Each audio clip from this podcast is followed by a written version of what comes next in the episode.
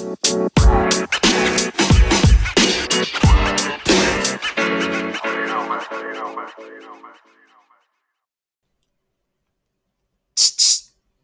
vos, vení, escucha. Esto es Orientarte Podcast, un espacio donde distintas personas van a ir volcando sus experiencias estudiantiles y laborales, cómo llegaron hoy a donde están, cómo fueron esas transiciones y qué o quiénes fueron los que ayudaron y orientaron en la búsqueda de su vocación. Seguí escuchando y entérate todas estas historias. Bienvenidos una vez más a otro episodio de Orientarte Podcast. El día de hoy estamos con una persona muy especial, en este caso es Lau Chan, ilustra, como la encontrarán. Hola, ¿cómo estás? Tengo 34 años y bueno, me dedico a la ilustración, soy también diseñadora gráfica, pero bueno, hoy lo que más me define es ser ilustradora y es lo que más me apasiona. Y desde chica, de chica no sabía la verdad que quería hacer. Sí, me la pasaba dibujando, así que sabía que algo tenía que ver con lo artístico o lo creativo, pero recién de grande me di cuenta que podía trabajar de eso. La verdad es que de chica no, no había soñado con poder trabajar de eso. Me, costaba un poco verlo porque no sabía las opciones, creo. ¿Y fuiste a alguna escuela quizás de arte o de dibujo? De chiquita fui a una escuela de arte muy chiquita, cuando era muy chiquitita, pero fui un año creo y no me enganché porque la escuela era de pintura y mm, también tenía escultura y yo era un poco medio caprichosa de chica y me acuerdo que me hacían pintar, pero así como para expresarnos libremente, que estaba re bueno, pero yo se ve que soy muy autoexigente y sentía que no me salía. Y hacía cosas abstractas y me acuerdo un día, no me olvido más, la profesora me miró un trabajo mío y me dijo, es re lindo, y yo le decía, no me gusta, no me gusta. Eh, me dice, no, vos tenés que alejarte y mirarlo y darle vuelta y buscar qué ves re bien la profesora, pero yo me acuerdo que le dije, no me gusta, no veo nada, y mm, empecé a hacer ahí con arcilla algunas esculturas, porque, y no agarré nunca más un pincel, ¿eh? porque me, puse mal con que no sabía pintar. Lo mío era más el dibujo. Claro, se ve que a mí me gustaba dibujar y, la parte de pintura medio abstracta, o esto de expresarse libremente, yo se ve que soy en eso capaz un poquito más estructurada, o capaz cuando era chica era muy estructurada. Así que después ahí me alejé, fue como, seguir dibujando por mi cuenta. Hasta que me vine a vivir acá. En mi casa, mis dos papás, eh, la realidad es que ellos no hacen arte, pero sí mi papá es muy fanático de los cómics, muy fanático, los dos son profesores de literatura, así que mm, si bien no estaban eh, ellos haciendo arte, la realidad es que siempre en mi casa se consumió mucho arte y, y eh, él tenía pero una biblioteca gigante de historieta, de novelas gráficas, además le gustaba el cine y la ciencia ficción, así que yo creo que la parte, a pesar de que yo renegaba con que no quería eh, que él me, él me, diga que haga cómic, porque yo no quería hacer cómic, rebelde, siempre rebelde, eh, se ve que yo igual miraba esas cosas porque eh, nunca me alejé del dibujo y ellos me guardaban los dibujos, les gustaba que yo dibuje, siempre hablaban de eso, nunca me dijeron tenés que estudiar una carrera formal. Ellos querían que yo haga bellas artes, de hecho, o sea, si era por ellos. Así que eso estaba bueno, pero me costaba a mí encontrar el, el rumbo creo que la, exigente era yo en ese sentido. Eh, y dibujo estudié más acá, cuando me anoté en diseño gráfico, aparte armé mi carrera, me anoté en cursos separados de la facultad, cursos de ilustración infantil y de diseño de personajes y cosas así. Pero eso me llevó mucho tiempo encontrarlo. Claro, no fue antes de arrancar la carrera, sino fue durante y después inclusive. Durante, exacto, sí, sí, sí. De hecho, la carrera de ilustración la armé, puedo decirlo yo, porque no existe, creo, no sé si existe una carrera de, ilustrador, quizás hay cosas más para animación hoy, eh, terciarios capaz, pero sí, la carrera de diseño gráfico a mí lo que me hizo fue como que me alejó bastante del dibujo porque es bastante más técnico, te enseñan un montón de cosas que yo hoy puedo aplicar al dibujo y no reniego, me encanta, me encanta el diseño, pero extrañaba un poco la parte del dibujo. Y empecé a incursionar por cursos de ilustración infantil, cosas más que tienen que ver con lo editorial, pero dije, bueno, de esto no voy a poder vivir nunca porque es difícil, viste, trabajar de ilustración para editoriales. Y después lo que a mí me salvó fue encontrar el dibujo por el lado del audiovisual, como que me fascinó encontrar que puedo hacer cosas que después salgan animadas, se vean después al aire, eso, es lo que a mí me, me, terminó de cerrar por todos lados. Eh, diseñar personajes para animación, y ese mundo lo encontré recién a mis 28, creo. o sea, grande, ya recibida de diseño gráfico. Y diseño gráfico, coméntame, ¿apuntaste esa carrera por lo que ya tenías, digamos, de orientación en el colegio? Quizás tenías a alguien que te dijo, mira, lo más cercano a lo que vos querés o lo que más te puede ayudar es diseño gráfico. Esto es así, yo vivo, creo que no te, no te mencioné que yo soy del sur, soy de Santa Cruz, por las dudas alguien esté escuchando que sea del interior. Eh, yo soy de Santa Cruz, de Río Gallegos, muy, muy del sur, y allá se usa mucho terminar el colegio y viajar a otra ciudad, a, otras, a hacer otra carrera que quizás no está en tu ciudad. En mi caso particular, yo sabía que me iba a venir a Buenos Aires a vivir porque mis hermanas, que son más grandes, ya estaban acá, y era como algo que yo sabía desde chiquita, que yo terminaba el colegio y me venía para acá. De hecho, soñaba con eso, me encantaba. Y mi hermana, la más grande, ella es diseñadora gráfica y estaba estudiando la carrera, Así que tuve la suerte de que ella me contó bastante cómo era. Yo vine en un viaje cuando era más chica, tipo a los 13 años, me mostró sus trabajos, cómo era la dinámica, el diseño, qué sé yo, y me encantó. Y dije, bueno, sí, es esto. O sea, es esto, no es dibujo, pero es esto, va por acá. Me contó cómo era, que había que hacer nada, la gráfica de todos los productos que ves, de los carteles que ves en la calle, qué sé yo, y me pareció que estaba bárbaro saber que alguien hacía eso, ¿viste? Porque uno no se pone a pensar eso hasta que no te lo explican. Claro, el detrás del telón de todo lo que se ve normalmente en la diaria, inclusive. Exacto, embellecer todo lo que vemos, básicamente. Hay un montón de cosas para, ver ahí. Y me re gustó y fue por ella que, me anoté en diseño gráfico y me re sirvió. Y me pareció que tampoco estaba tan alejado de eh, la parte creativa de dibujar.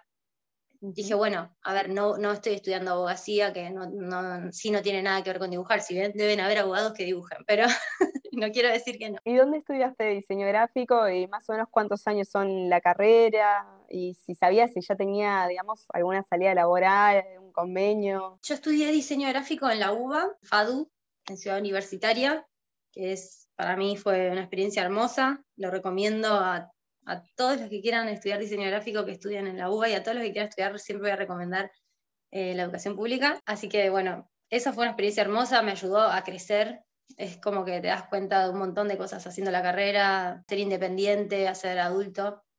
A mí me encantó. Eh, no, no lo sufrí para nada. Hay gente capaz que le cuesta más porque es una universidad muy grande, pero sí es lo lindo de la FADU es que tiene un montón de gente nada, gente de distintos lugares, como yo que era del sur, gente de acá, gente de distintas clases sociales, eh, y eso me parece que es enriquecedor, más allá de lo que uno aprenda, ¿no? De la carrera formalmente hablando.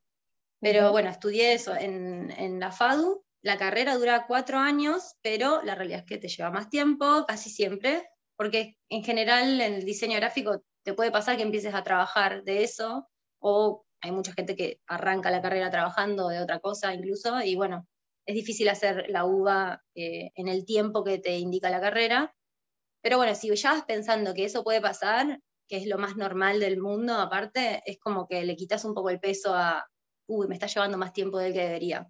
Claro. Eh, yo preferiría, el consejo que daría es ese, que bueno, te lleva el tiempo que, que te va a llevar a vos, de acuerdo a la vida que tengas. Eh, yo, de hecho, los primeros años los hice re rápido, el CBC lo hice en un año perfecto, los otros dos años re bien, y después me llevó más tiempo porque yo estaba ya trabajando, no conecté tanto con las materias del último año, y bueno, me lo tomé con mi tiempo, me llevó más tiempo, ya ni me acuerdo cuánto, pero estuvo bien igual. ¿Y qué, qué materias fueron las que más te gustaron, por ejemplo, más allá de cómo era la FADU en sí? Las materias, y siempre las que son prácticas, las que son taller.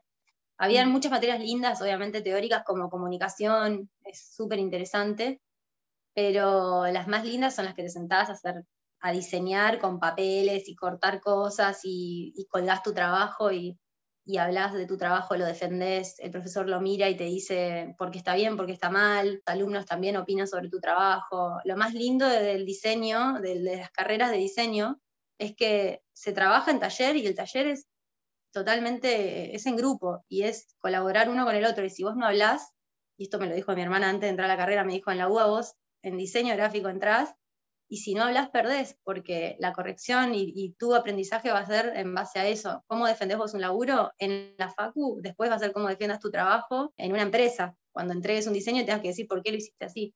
Y eso está re bueno. Tal cual. Y también un poco practicar la receptividad y cómo a veces uno tolera las críticas o el feedback y cómo mejorar y cómo se lo toma también uno, ¿no?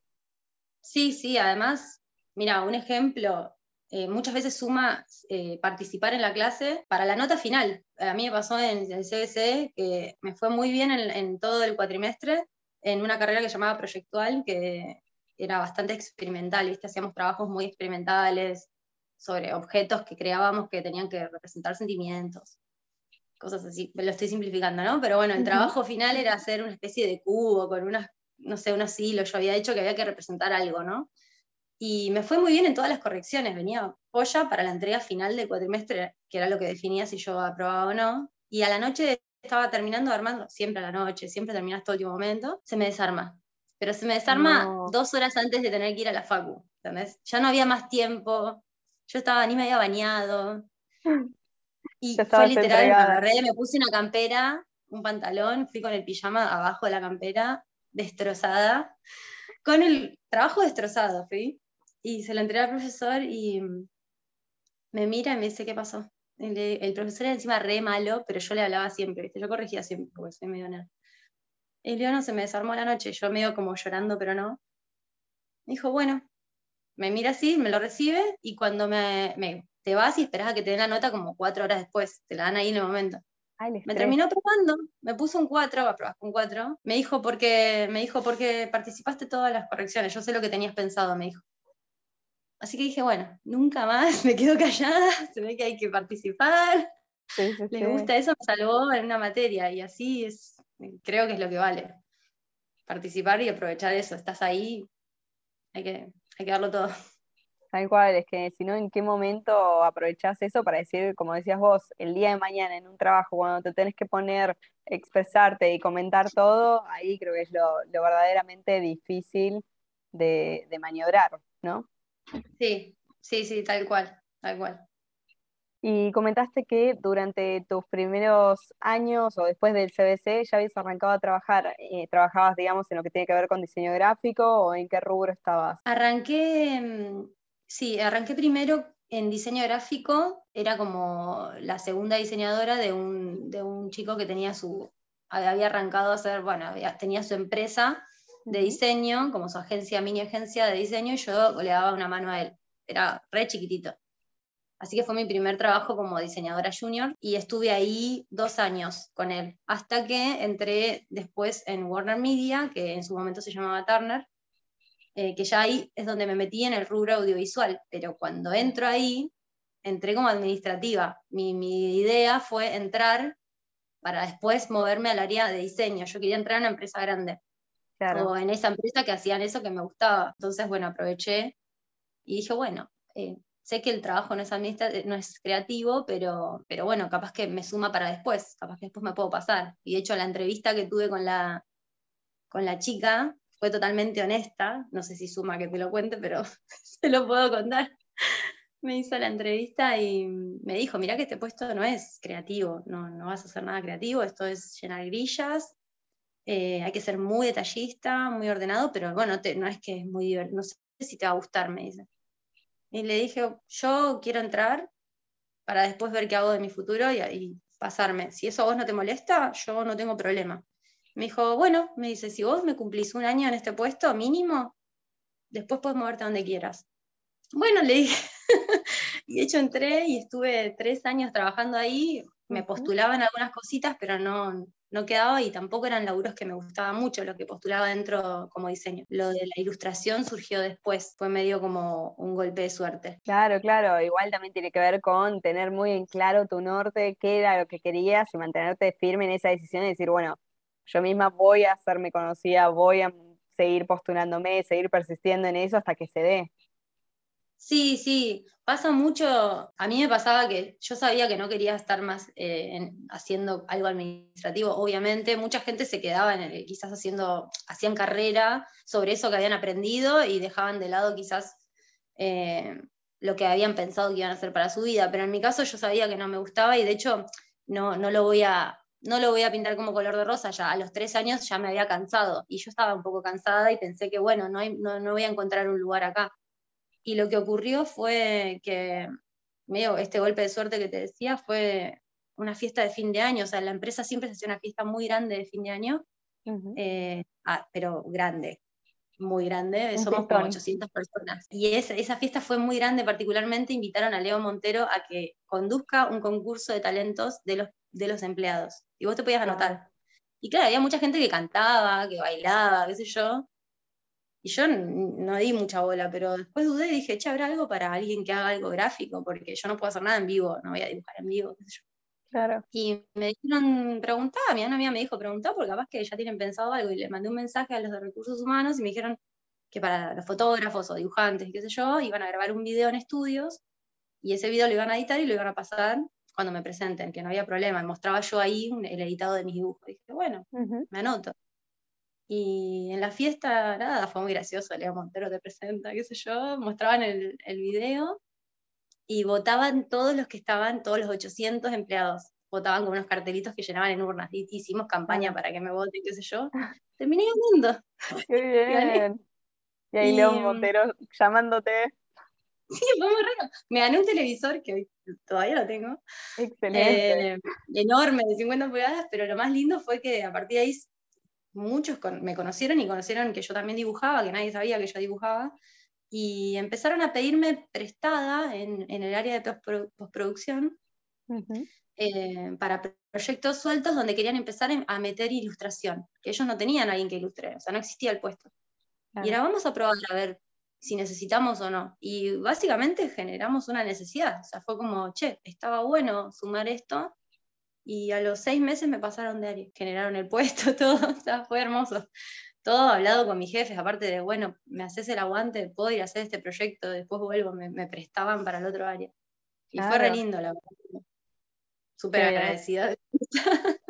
Tal cual, tal cual. Y ese fue el despegue de lo que sos hoy. Hoy, ¿en qué estás? ¿Qué estás haciendo? ¿En qué estás trabajando? Y hoy yo trabajo en esa empresa, en Warner Media, en postproducción. Trabajo para, nosotros damos en el área, damos servicio a distintas señales, que serían canales. Particularmente lo que más hago hoy es Hoy estoy involucrada con Bake Off, que me lleva unos meses, pero si no damos servicio a TNT Sports, a veces a Warner, a veces a TNT, eh, y lo que más hago son para promos, ilustraciones para promos que salen animadas o para contenido digital de alguna de esas señales. Por ejemplo, no sé, tuve que hacer hace poquito quizás unos posteos para los semi, para promocionar los semi que venían en, TNT.